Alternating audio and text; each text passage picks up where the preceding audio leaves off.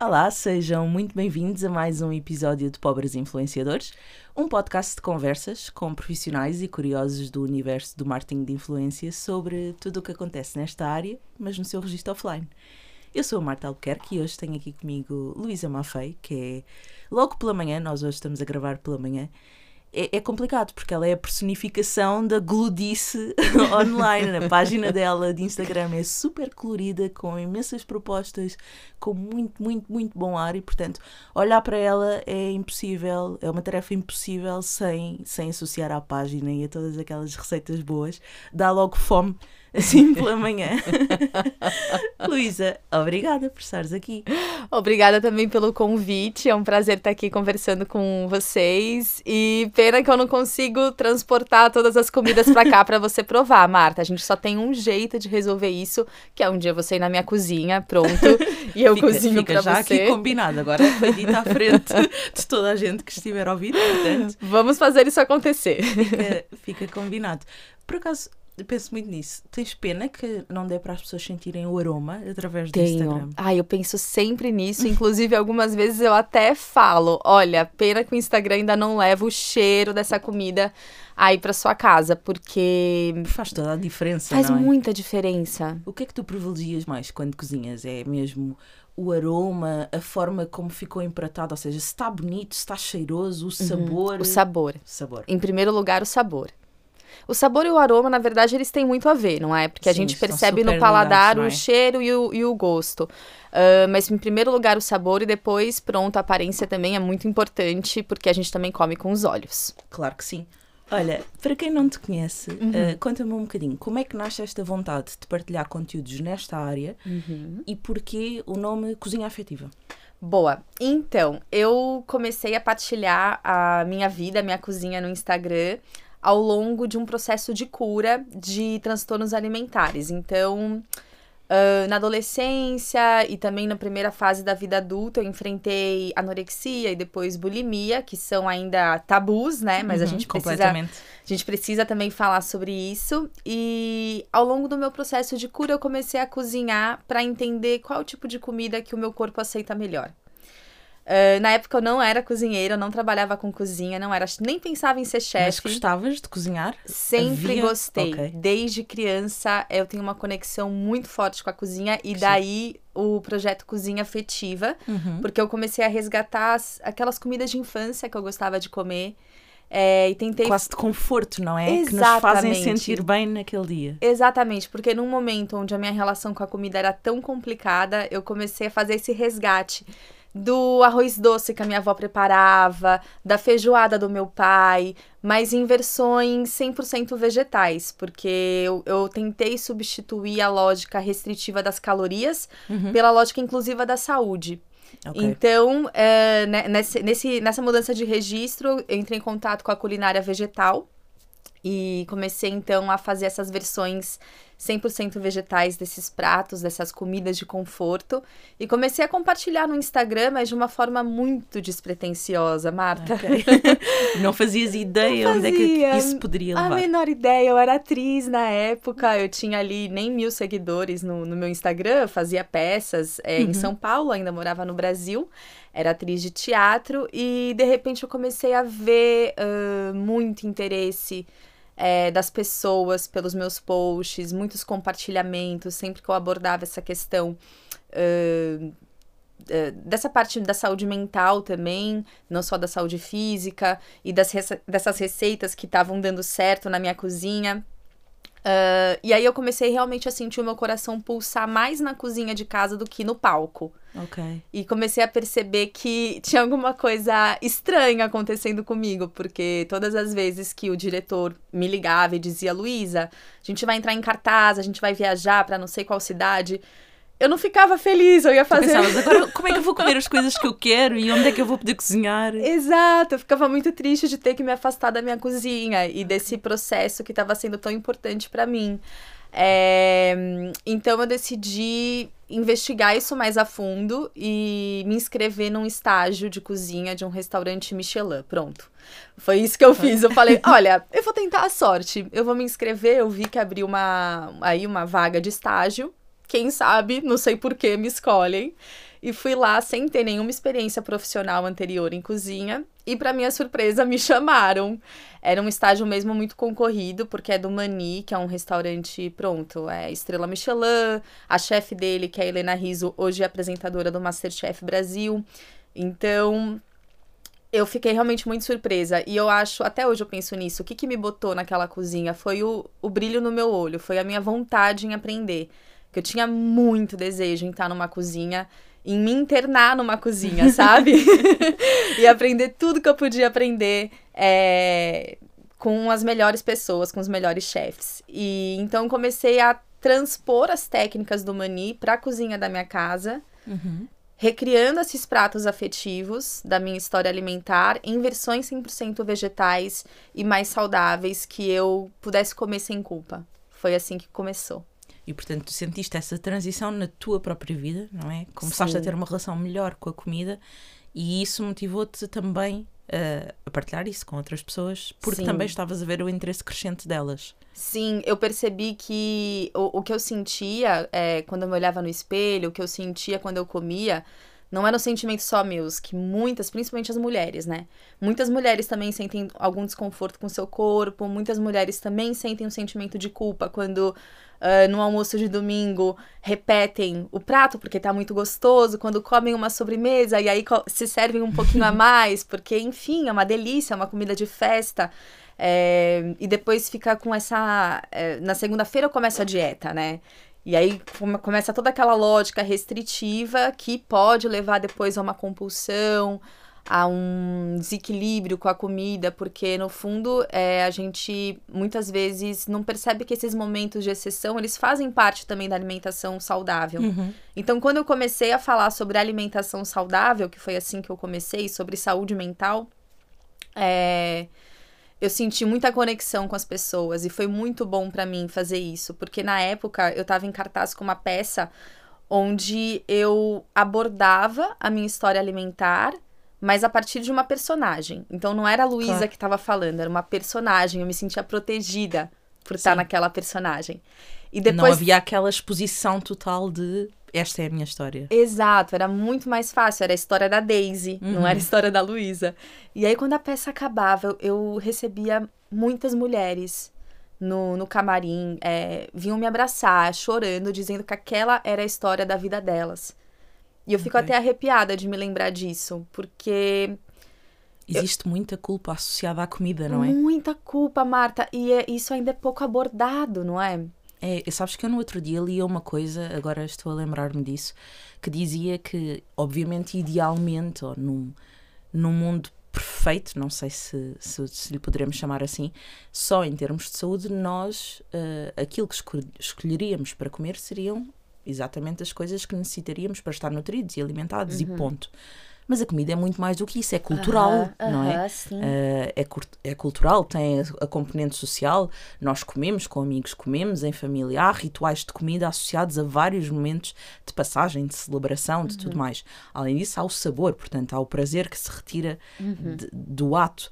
Então, não é possível ou é uma visão super restritiva, como tu estavas a dizer, comer só para o organismo poder funcionar. Sim. Então, como é que se equilibram as duas coisas? Foi, esse, foi essa a luta que tu também sentiste? Como é que uh, posso comer de forma a estar nutrida, mas ao mesmo tempo ter prazer?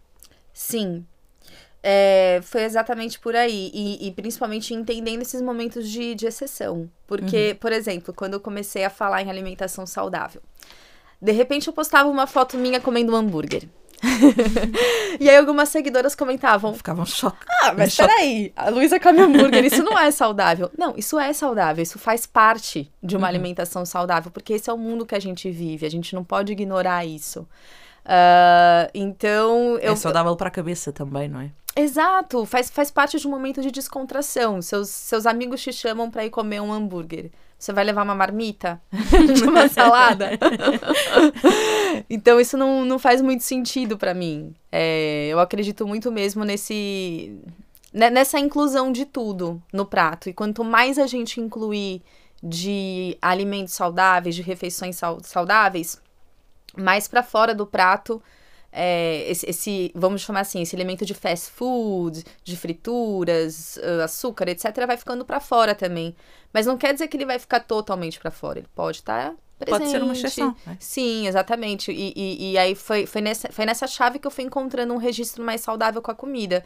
Porque antes o que, que acontecia? Tinha uma lista dos alimentos proibidos. então eu não podia comer uma série de coisas, né? Porque eu não me permitia comer. E aí, quando eu comia, ao invés de comer um, dois, três, eu comia Mas... 30, 40. Então, é, qual que é o sentido disso? Uh, não, não, não, havia equilíbrio. Não, não havia equilíbrio, exato. Olha, estavas aqui a dizer que na peça em que fizeste Daisy e abordaste o tema, recebias muitas mulheres depois. Uhum. Uh, e no Instagram, tens muitas. Uh, as pessoas partilham contigo o que sentem em relação ao tema? Ou era mais no início e agora já nem associam bem a tua página a isso? Então, a minha página foi mudando. Isso uhum. sempre permeia a minha página. É, é, um, é um mote, eu acho que é o que une a minha comunidade até hoje. É, é essa relação com a, com a comida e com o Tens corpo. Tens pessoas que estão contigo desde o início? Tem, tem. é, muito, é muito legal de, de acompanhar, porque no começo a minha página chamava Blogueirinha do Bem. Okay. Depois eu mudei pro meu nome, né? E aí as pessoas falam, ai, Luiz, eu te acompanho desde a Blogueirinha do Bem. Eu acho super legal. Uh, mas pronto, durante esse processo todo, então, de me conectar com a cozinha de casa e de fazer essa transição de carreira, de ir mesmo para a cozinha, depois eu fui estudar no Le Condor Bleu, comecei a trabalhar na área da restauração e também comecei a partilhar tudo isso no Instagram. Ao longo desse processo todo, eu virei vegana. Uhum. Então, também uh, abri a minha comunidade para essa, essa discussão. É, de, na verdade, caminhar em direção ao veganismo como um horizonte. Não okay. como, ah, você tem que virar vegana. É, eu nunca falo nesse registro com os meus seguidores, mas olha, a gente pode ter isso no horizonte, de repente a gente pode começar a fazer. Ou só experimentar, ir Exato. introduzindo na vida, por, porque não, não é? As Exato. coisas podem coexistir também para quem quer. É, porque não preparar uma vez por semana uhum um almoço 100% vegetal e, e sentir no corpo como é que é essa comida, quais são os sabores, que pratos que a gente pode recriar uh, da nossa memória afetiva, quais são os pratos da gastronomia internacional que já são 100% vegetais e que a gente pode experimentar e fazer na cozinha de casa. Então eu gosto muito de brincar com esse universo é, brincar, acho que essa é a palavra, de uma forma leve, não de uma forma taxativa e impositiva para as pessoas, porque pela minha história alimentar, eu sei o, o, o que, que uma restrição pode significar, o que, que um, uh, uma cartilha de é certo e é errado, o que, que um sentimento de culpa pode gerar uh, numa pessoa. Então, eu respeito muito mesmo a escolha alimentar de cada pessoa que está na minha comunidade, no meu Instagram. E o que é que te fez a ti optar por essa escolha? Foi algo muito natural, porque uh, nesse momento em que eu comecei a cozinhar, né, em 2017, 2018, uhum. eu comecei a perceber que, nossa, parece que o meu corpo recebe melhor aquilo que é de base vegetal. Eu me sinto melhor assim, eu me sinto com mais energia, eu me sinto mais feliz, eu fico mais impressionada com a comida. Uh, mais surpresa. Então é esse tipo de comida que eu, que eu quero fazer. Começou mesmo pela alimentação. E aí eu comecei a entender que esse tipo de alimentação pertence a um estilo de vida maior que é o veganismo. É, e eu sempre gostei muito de, dos animais, sempre tive uma ligação muito forte e também sempre fui, desde adolescente, muito preocupada com o meio ambiente e senti que tudo se conecta no veganismo. Então, decidi mesmo entrar, aderir a um estilo de vida é, sem produtos de origem animal, sem uh, maquiagem, roupas, de origem animal e também uh, na minha alimentação que isso já era presente. É, acho que foi, a alimentação foi antes do que, o, do que o veganismo. É engraçado porque muitas vezes as pessoas decidem ser veganas e, e aí procuram receitas para se enquadrar nisso, não é? Exato. E começam a explorar o mundo por causa disso. Exato. E, a, e o meu caminho foi um pouquinho o contrário. que giro. Olha, e agora tens o Gael. Uhum. Como é que uh, ele cresce já neste registro, né? com esta alimentação? Sentes que é um desafio, que é desafiante para ti ou não? É super natural? Então, é, eu, eu fico sempre muito, com muito, muita atenção e muito cuidado com a iniciação alimentar do, do Gael, com a introdução alimentar dele. Por quê? Eu sei que esse momento da vida dele É um momento que vai uh, determinar em boa parte a relação futura dele com a comida. Uhum. Então, a minha preocupação primeira é, é mais nesse sentido do que em, meu filho vai ser vegano, meu filho só vai comer coisas de origem vegetal. Eu quero que ele tenha uma relação saudável com a comida. Eu quero que ele, quando ele tiver dois anos, se ele estiver numa festinha e quiser comer um pedaço de um bolo, que ele coma o um pedaço do bolo, que eu não tenha que mandar a marmita do bolo vegano para ele. Claro. É, porque também faz parte de experimentar, viver, faz parte, não é? exato. E, e, e, eu, eu não quero que ele tenha culpa nenhuma em comer, sabe? Esse sentimento eu acho terrível. Já passei muito por isso, eu não quero que ele passe também. Então, é, na iniciação alimentar dele, eu optei pelo método do BLW, do Baby Led Weaning, que é um método onde o bebê agarra os alimentos com, a, com as mãos desde o começo. Uh, e ele se alimenta, uh, os adultos e os cuidadores, eles estão ao lado para auxiliar o bebê nesse processo. Mas quem tem autonomia em pegar comida e levar para a boca é o bebê. A gente cuida no que, que a gente vai oferecer, uhum. na qualidade dos alimentos que a gente oferece e confia na inteligência dele para comer o quanto ele quiser, o que ele quiser, dentro do que a gente coloca no prato dele. Então, nesse sentido, eu tenho sim oferecido um, refeições 100% vegetais para ele, que é a mesma comida que a gente come, uhum. mas adaptado pro paladar dele, pro uh, paladar dele no sentido de não colocar tanto tempero às vezes e de não colocar sal. Até um ano a recomendação da OMS é de não colocar sal, então não adiciono sal na comida dele. Uh, e tem sido muito bonito de ver esse processo, porque é um, é um momento leve. A gente faz as refeições em família, tem muita bagunça, vai muita comida pro chão. A gente tem um gato que tem alma de cachorro, então ele come. Consegue limpar, não? O que fica. Ele dá, dá, jeito nesses dá, momentos. dá um pouquinho de jeito ali. É... Às vezes eu também acabo comendo um pouco da comida do prato dele, se, se sobra, porque eu realmente não gosto de sentir que eu tô desperdiçando comida. É, mas eu vejo como um momento muito prazeroso, sabe? É, e, e, eu achei que fosse só uma percepção minha, assim, de ah, eu adoro sentar para comer com o Gael, porque esse é o meu universo, né? Eu vejo a, a, o mundo pelos olhos da cozinha. Mas outro dia, conversando com meu marido, ele também disse que para ele é um dos momentos mais gostosos do dia quando a gente senta e come. Então, fiquei muito feliz, porque eu, eu percebo isso também no meu filho. Ele, uhum. ele tá feliz comendo. Isso para mim é tão valioso porque eu escuto de muitas mães que, nossa, é tão difícil esse momento de comer. Meu filho fica irritado, ele joga tudo no chão. Um, e, e, eu fico feliz de ter encontrado nesse método, no, no BLW, um, uma forma de introduzir os alimentos uh, respeitosamente para o meu filho. Olha, um, aqui sobre portanto, estamos a falar destas mudanças todas uh, do Gael que aparece na tua vida, uh, do veganismo que vem depois da tua, uh, da tua decisão de te dedicares mais à cozinha. Como é que estas mudanças também se refletiram no teu Instagram? Ou seja, se tu olhares para os conteúdos de há uns anos, uhum. de como tu começaste a ir para os conteúdos agora, quem é a Luísa enquanto produtora de conteúdos nessa altura e agora? Olha, tem muita coisa que mudou, e tem também muitas coisas que não mudaram. e que não vão mudar? e que não vão mudar. Okay. Então, eu, eu sinto assim, que o, o que não vai mudar é a minha transparência com meu, o com meu público, a minha... a minha espontaneidade. Por mais que hoje, hoje em dia os conteúdos estejam mais formatados, uhum. mais uh, trabalhados, mais produzidos, tem algo que é espontâneo meu e que se mantém.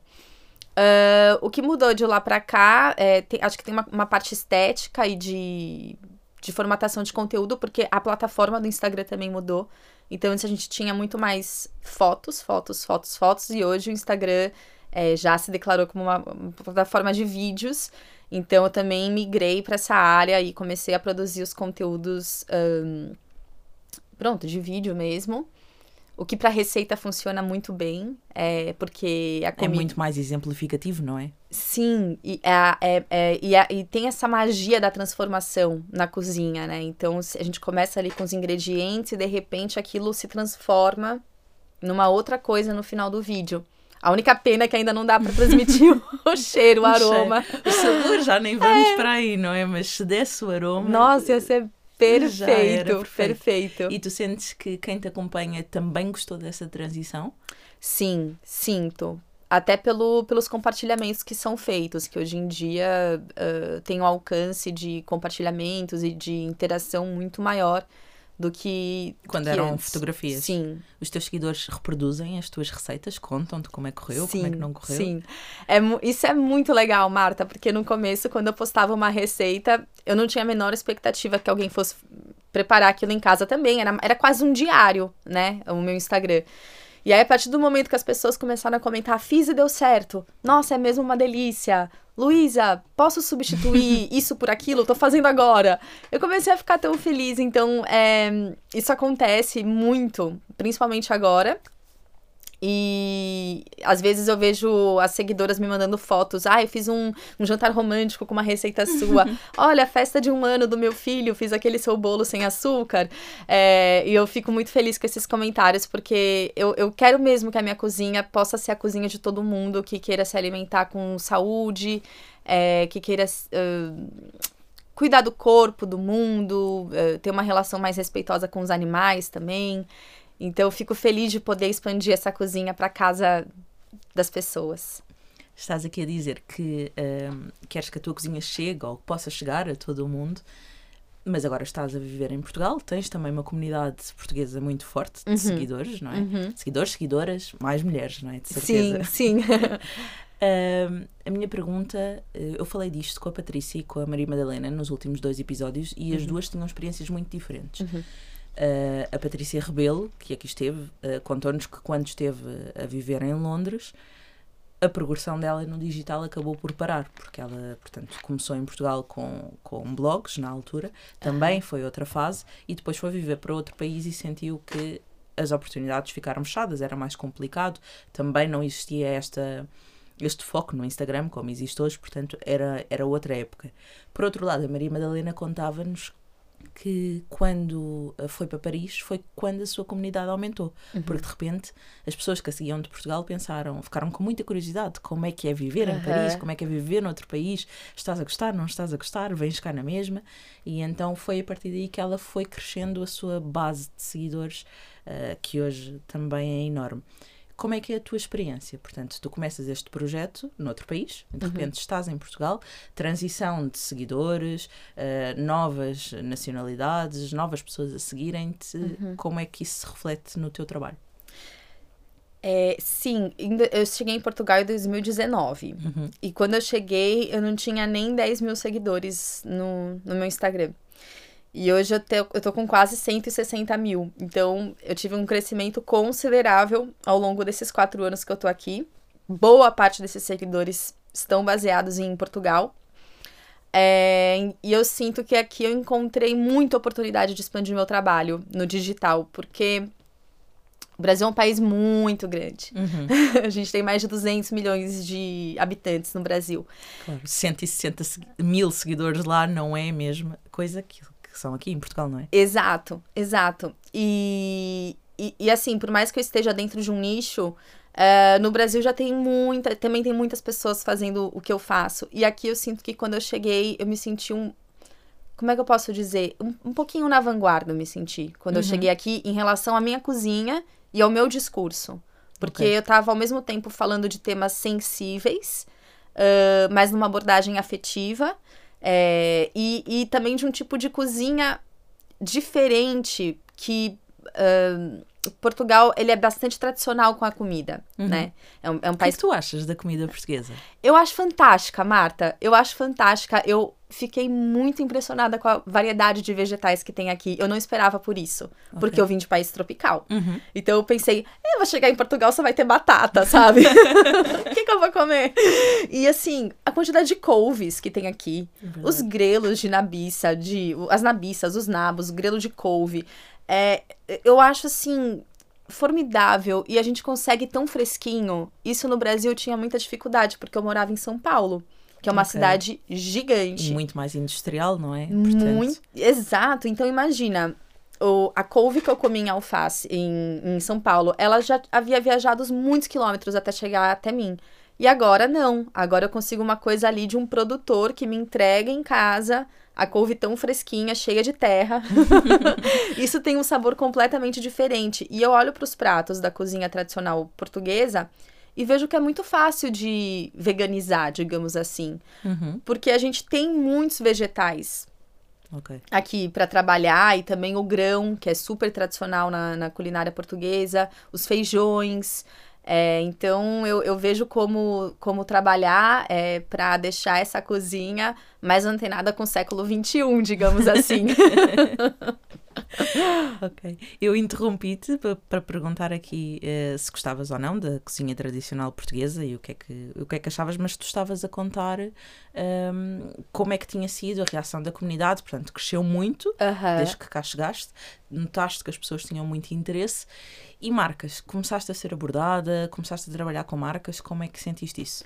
Sim, é, ainda em 2019, em 2020, eu fui abordada por é, várias marcas aqui em Portugal. Mas fizeste tu esse processo, de alguma forma apresentaste-te ou chegaram até ti do nada? Não, então, chegaram até mim. Eu não, eu não sei muito bem explicar como é que isso acontece, entendeu? Não sei se alguém me segue aí fala pro marketing da agência que cuida da marca, mas era sempre as agências das marcas que vinham falar diretamente comigo Uhum. ah, por e-mail ou por inbox no Instagram.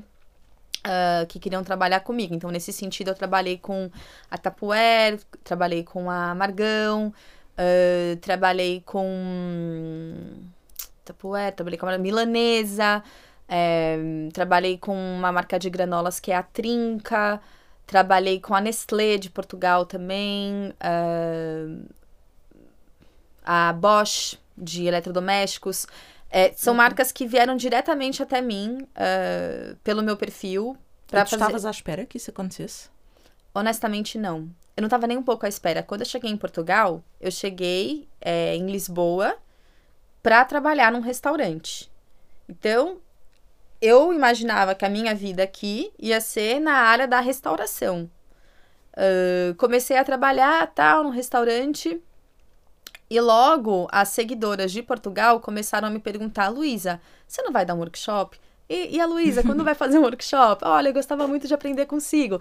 Aí eu falei, bom, tudo bem, vamos começar a fazer workshops presenciais. E foi aí que tudo começou. Em 2019, eu comecei a dar uns workshops presenciais e de repente percebi que a minha missão era muito mais ajudar as pessoas a cozinhar na cozinha de casa do que fazer com que elas experimentassem os meus pratos no restaurante que eu trabalhava. Eu queria Uhum. é, é, atuar nesse sentido. Então, saí do restaurante, comecei a me dedicar mais nessa parte do ensino mesmo, da cozinha. Mas ainda não pensava que a minha vida ia ser mais nas redes sociais do que no mundo real, digamos assim. Ah, tinha o plano de abrir o meu restaurante aqui, mesmo dando os workshops. Então, no final de 2019, eu fui para Londres para estudar na Le Condé Bleu, porque eu vi que eles iam abrir uma turma 100% de culinária 100% vegetal. Pensei, pronto, É agora. é agora. Eu vendo carro, eu faço empréstimo, eu preciso estar nessa turma e aprender eh, nessa escola tão tradicional a preparar pratos à base de vegetais. Fui para Londres e aí quando eu voltei para cá veio a pandemia que me botou definitivamente na cozinha de casa e, E nas redes digital, não é? sociais. Então, e de lá para cá, por mais que agora a gente já tenha que bom superado essa fase, né, da, da pandemia, Ahn, eu também não sinto vontade de, de retomar os meus projetos antigos. Eu realmente me encontrei é, no, no mundo digital.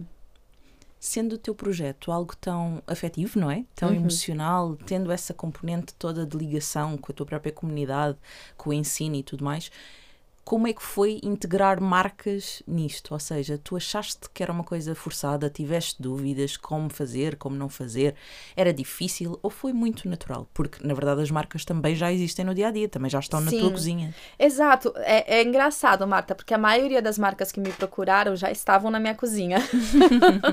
então foi um processo muito natural. E quando a marca me procura e eu não sinto uma. Uma conexão no sentido de, poxa vida, mas essa parte, essa marca não faz parte da, da minha cozinha de verdade.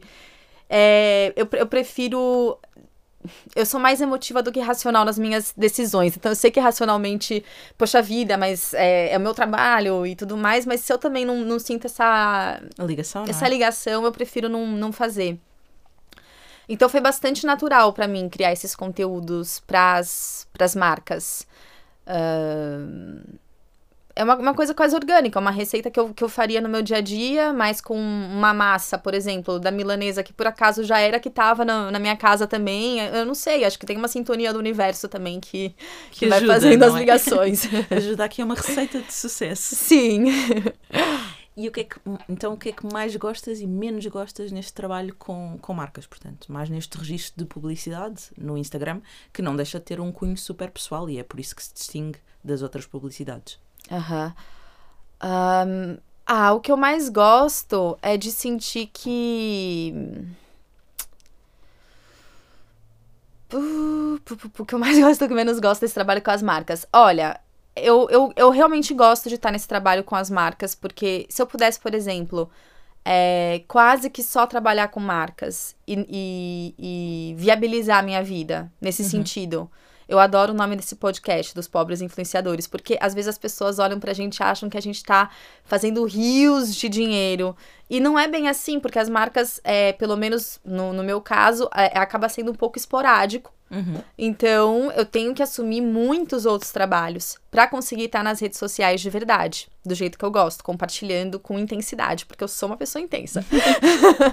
então, uh, o que eu gosto muito de trabalhar com marcas é que elas já estão basicamente na minha cozinha e elas vão viabilizar o meu trabalho para eu estar tá na cozinha. Então, tu gostavas de ficar só na cozinha a produzir para o digital? Gostava, porque eu sinto que eu tenho, eu, eu tenho um alcance maior, assim, com. Eu, eu, eu, eu realmente quero comunicar com o máximo de pessoas que eu puder. Então, uh, eu, eu queria sim que, que isso fosse possível. É, e, e, parcerias mais abrangentes também, como já aconteceu. Eu gosto também de estar no presencial. A, a, cozinha tem também esse lugar do presencial. Mas de repente ter uma marca que tem um conteúdo no meu Instagram e ao mesmo tempo a gente anuncia um passatempo e os premiados vão participar de um workshop presencial comigo. Então eu vejo muita integração também que pode ser feita uh, na cozinha Uhum. da minha casa e da casa dos seguidores, e também numa cozinha física onde esse encontro acontece presencialmente. É, eu gosto muito dessa possibilidade que as marcas me dão, uh, e gosto também, o que eu gosto especialmente é, de trabalhar com as marcas aqui em Portugal, é que toda vez que eu sou chamada por uma marca portuguesa, eu sinto que, que essa marca está em sintonia com algo que hoje é muito sensível é, e latente, que é a questão da representatividade e da inclusão. Então, todas as vezes que uma marca me chama, eu sinto que duas inclusões acontecem. Uma é a inclusão da comunidade brasileira, que é cada vez maior em Portugal, e a outra inclusão é a inclusão da cozinha à base de vegetais, que também é uma, é uma tendência cada vez maior no mundo. A gente tem hoje em dia é, chefes no mundo inteiro abrindo restaurantes 100% vegetais ou a base de muitos vegetais. Aqui em Portugal, a gente teve uhum. recentemente em Lisboa, o José Avelez abriu o Encanto, que já conquistou uma Verdade. estrela Michelin, não é? Super recentemente. Super recentemente, e está sendo o maior sucesso. É... Então eu sinto que essas marcas elas estão antenadas com duas coisas que são muito caras para mim também, que é a inclusão. É, no fundo é sobre inclusão, né, Marta? Porque é a inclusão tanto de uma comunidade quanto a inclusão de uma culinária é, e, e, e, e, ambas estão num momento de, de explosão, de crescimento muito grande. Mas sentes que o facto de teres outra nacionalidade pode também ser um obstáculo? Ou, ou tens sentido que, que acontece? Sinto. Eu sinto. É... Infelizmente eu sinto sim. Uh, e às vezes eu penso que na, no tempo onde as imagens eram estáticas no Instagram, onde era tudo foto, uh, onde não tinha uma locução, né? Uhum. Que. Que denunciava, Exato, é? que denunciava a minha nacionalidade. De repente era até mais fácil de trabalhar com as marcas do que hoje. Sendo que hoje o meu alcance é muito maior é, do que naquele tempo, e o meu conteúdo também se profissionalizou de lá para cá. Então, às vezes eu me pergunto se não tem um pouco a ver com, uh, com o jeito que eu falo, com minha nacionalidade. E eu tenho algumas evidências de que isso acontece, é, porque, por exemplo, semana passada saiu no, no público uma matéria dizendo que, basicamente, dizendo que a língua portuguesa sofre ameaças de todos os lados, desde termos em inglês, que estão sendo cada vez mais utilizados, até youtubers brasileiros que estão ensinando os portugueses a falar errado, a falar brasileiro, enfim, qualquer coisa nessa linha. E assim, eu não consigo acreditar que isso esteja sendo escrito em pleno século XXI, porque se hoje o português é uma das línguas mais faladas no mundo, é claro. porque a gente tem mais de 200 milhões de pessoas só no Brasil que falam português. E a gente não fala brasileiro, a gente fala português do Brasil, com as nossas diferenças uh, linguísticas, mas nem por isso a gente fala de um jeito errado. Afinal, a gente aprende português no colégio. a gente sabe falar Sim, português. A língua é português. A língua oficial do Brasil é o português. Então. E a língua é das coisas que mais evolui ao longo dos séculos, não é? Portanto, vai beber de todas as comunidades, faz parte. Exato, exato. É, é como a questão do acordo ortográfico, e aqui eu lembro-me muito disto. O meu avô, uh, na altura, Uh, o meu avô trabalhou como jornalista durante muitos anos, uh, trabalhava, uh, já não está connosco, mas trabalhou como jornalista durante muitos anos, repórter, na altura da guerra em, em Angola e tudo mais, escreveu livros e quando saiu o acordo ortográfico, eu era muito mais, era miudinha, e eu dizia, ai, não gosto nada disto, vou tirar os Cs, vou fazer não sei o quê. E até hoje, de vez em quando, em algumas palavras, faz muita impressão. Mas eu estava assim muito chateada e o meu avô diz-me, Marta, a língua evolui e eu faz parte, não é? Uh, como é que tu achas que continuamos a, escrever os Fs com um PH ou, ou o que seja? Exato. Portanto, isso já não acontece. E eu, eu lembro-me de olhar para ele e aquilo ficou-me na memória até hoje e eu pensava. Esta pessoa tem muito mais anos do que eu, muito mais vida, muito mais experiência, podia ter muito mais resistência à mudança e está aqui a achar isto super natural. Uhum. Porque é que eu vejo resistência nisto, não é? Porque é que para uhum. mim é difícil. E às vezes, se calhar, tem muito a ver com isto, de uhum. se querer proteger tudo numa bolha e manter as coisas como estão. Eu acho que tem mais a ver com dificuldade uh, em lidar com a mudança do que propriamente em perceber que a mudança não é má. É. Sim, sim. É, acho que você usou uma, uma palavra que, que me traz exatamente a sensação do que, do que é que acontece, é uma certa resistência. Eu acho que é, é, é muito sobre isso, porque Agora que eu já estou em Portugal há quatro anos, eu sinto que é um, é um país nostálgico. Eu gosto dessa nostalgia, porque eu também sou muito nostálgica. Então, sempre que eu tô em Lisboa e eu vejo, assim, a, a, aquelas casas, aqueles predinhos, naquela paleta de cores. Parece que vamos para outra época, não é? É, exato. É e você vê o bonde passando, aquilo é tão nostálgico, sabe? Me dá uma sensação boa. Então, eu, eu por um lado, eu entendo que tem um, um, um certo protecionismo, uhum. né, do, de Portugal, do que é Portugal, uma, uma imagem um pouco idílica, talvez, do país. E um, um, um medo, é, não é um medo a palavra, é um pouco, eu acho que é um susto. Um susto de, de repente, a gente foi invadido, de repente tem um, uma comunidade brasileira enorme, de repente tem um monte de turista, é, eu, eu tenho muitos amigos e amigas portugueses que moravam em Lisboa e que tiveram que sair de Lisboa por uma questão. Mas porque não se sentiam bem? Não, porque de repente chegou um monte de gente ali, okay. o preço da, do, do aluguel subiu, é, teve que sair, e de repente a cidade não, não consegue mais ter uma experiência da cidade que tinha há 10 anos, uhum. porque tudo mudou, porque tem turista e tem isso, tem aquilo.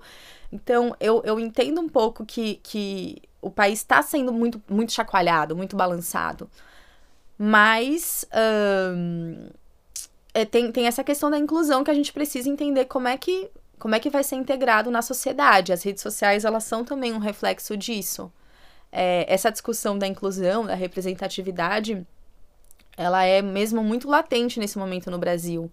Eu acompanho os influencers de lá e isso é toda hora falado. Então, se a gente tem hoje em dia uh, uma, um comercial, uma campanha, onde não é. Eu, essa representatividade ela não existe, isso é altamente questionado por todos os influencers, é, por todo mundo que trabalha com comunicação. E eu acho que é questão de tempo para isso começar também a, a ser ainda mais latente aqui. Esta é uma pergunta que eu faço muitas vezes aqui neste podcast. Um, já é assim meio da praxe o que é que te faria não trabalhar com uma marca sem ser tu não gostares ou não te identificares com o seu produto? Sem ser eu não me identificar, eu não gostar do meu uhum. produto? Ui! Se é que alguma coisa te faria não trabalhar. Ou, imagina, tu já trabalhaste com alguma marca e pensas, uh, com aquela marca não volto a trabalhar, apesar de até gostares do produto. Há alguma coisa que pudesse despertar isso em ti? Olha, hum, sim, é, eu, eu sou uma pessoa bastante como é que eu posso dizer isso? De, desde adolescente eu me sinto muito movida por ideologia, sabe? Por mas ideologia no bom sentido, de, de sonhar com um mundo melhor, de utopia. E essa questão da inclusão, de novo, que para mim é muito cara. Então, eu acho que se eu escutasse o CEO de uma marca dando um discurso uh, machista ou xenófobo ou qualquer coisa assim, não me importa o quanto eu gosto do produto, eu não compro mais esse produto. E isso aconteceu aqui em Portugal com a, a Prozis, uhum. é Prozis. Uh, e eu fiquei assim, eu vibrei nesse momento, porque eu falei, cara, que legal, tipo, todas as influências que eu admiro e sigo estão anunciando nos seus stories que não vão fazer mais parceria com essa marca. Porque uh, teve declarações muito infelizes por parte do CEO.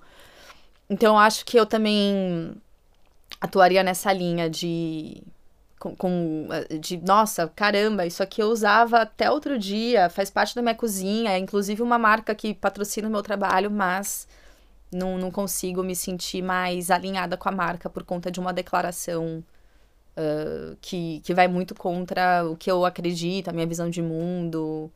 Acho que é por aí. E o contrário, o que é que te faria trabalhar com uma marca que te dissesse assim: olha, nós queremos muito trabalhar contigo, mas estamos sem budget de momento, ou temos um budget muito, muito reduzido, que sabemos que é abaixo uhum. ou muito abaixo daquilo que, uh, que são os teus valores, não é? O que é que te faria trabalhar com essa marca? Ai, olha, eu sou, eu, eu sou uma pessoa fácil de, de me conectar e de gerar empatia. Então, uh, eu acho que se eu sentisse algum ponto de conexão. Eu gosto de escutar os motivos sempre, tá? Mas, então, mas por que, que você tá me procurando então? Se você não tem orçamento? Uh, qual que é o seu objetivo? Eu tento dar um jeito de trabalhar junto. É... Eu, eu, eu sou uma pessoa que não gosta muito de dizer não. mas é uma dificuldade ou é algo que não gostas mesmo? De dizer, eh, ah, é uma dificuldade.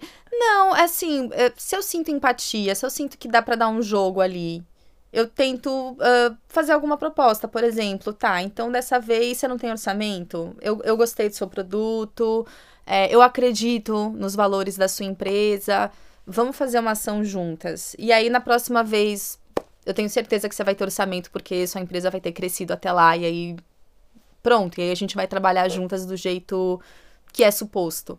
Mas sem fechar a porta e falar, eu já fiz isso, Marta. É, aí é que tá, no, no meu comecinho ali, quando eu tava com uns 15 mil seguidores, uhum. eu fazia muito isso. A marca me procurava para fazer uma parceria, para mandar produtos para minha casa e pra eu experimentar. Aí eu já falava, olha, o meu orçamento é esse. um pack de stories custa tanto. eu, nem, eu nem passava o meu endereço. Às vezes a marca só tava pedindo o meu endereço para me mandar um produto. para poder experimentar. Exato. E assim, eu fui muito antipática no começo com as marcas. Mas sentes que isso era uma defesa? No, era. De querer, estavas a profissionalizar-te, estavas a apostar nisto. Exato. E também não querias ser desvalorizada. Exato, eu estava ali, eu comprei câmera, eu comprei luz, eu comprei microfone. eu tava assim, peraí, eu não, eu não vou pagar as minhas contas com sacos de pão. Eu, claro. eu, eu, preciso e não de... é que agora penses isso. Não, não é? penso isso, exato. Mas acho que agora eu sou um pouquinho mais flexível nesse sentido de entender que é, da mesma forma que eu fiz aquele investimento todo, de repente tem uma marca que está investindo também para começar. Uhum. Uh, e se eu me identificar, eventualmente eu posso sim vir a fazer uma, uma parceria de mostrar e, e, e daí depois, num próximo momento, é, a gente apresenta um orçamento e isso dá resultados também. Então, é, eu acredito, hoje em dia eu acredito mais em dizer sims do que nãos, é, desde que eu sinta essa identificação. Claro qual foi o melhor trabalho que tu gostaste de fazer no digital?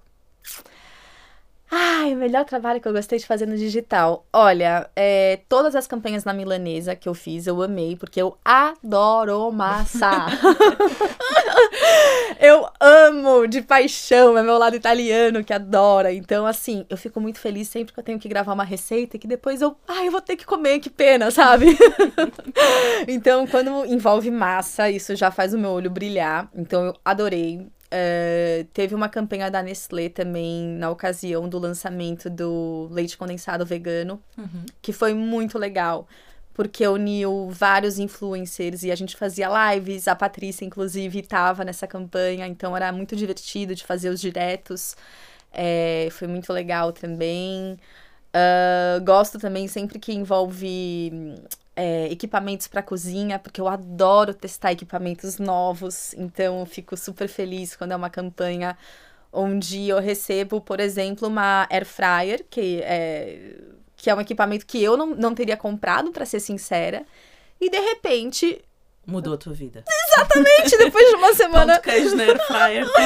Exato, depois de uma semana eu não consigo mais imaginar, entendeu? É que nem eu com meu filho. Como é que a vida foi possível um dia antes sem meu filho? Como é que um dia foi possível sem a minha air fryer, sabe?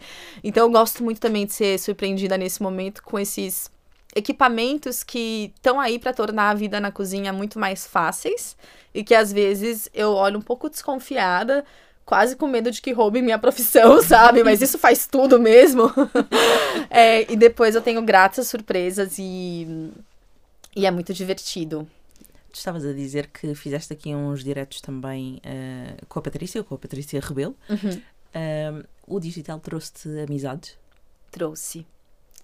É fantástico pensar na quantidade de pessoas que viraram minhas amigas, amiga mesmo, assim, de ir na casa, de comer juntas, de ligar e desabafar e tudo mais, uh, por conta do digital. E como esse, essa jornada, que poderia ter sido muito solitária, né? Se a gente for resgatar ali uma jornada que começou com cura de transtornos alimentares, transição para o veganismo, tudo isso é muito solitário, pode ser muito solitário. E o próprio trabalho de, enquanto criador de conteúdos é solitário, não é? A pessoa está Exato. na sua casa sozinho a produzir, ok, que para uma comunidade gigantesca, -huh, está sozinha a maior parte das vezes. Sim, é verdade. É, é verdade isso que você está falando. É muito engraçado. Eu nunca tinha escutado isso de, de alguém, que o trabalho de um produtor de conteúdo, de um criador de conteúdo é solitário, porque as pessoas olham pro tamanho do, da conta, né? Sim, e aqueles números gigantes no alcance, não é? São tudo milhares, às tantas, uh -huh. nós até desvalorizamos o número, no sentido em que se tivéssemos 200 pessoas em nossa casa a ver-nos cozinhar era uma loucura. Uh -huh. Mas se forem 200 pessoas que o post alcança, é uma miséria. Uh -huh. é verdade. Mas são pessoas, não é mesmo? Sim, é? claro. É, e sim, me trouxe muitas amizades é, aqui em Portugal.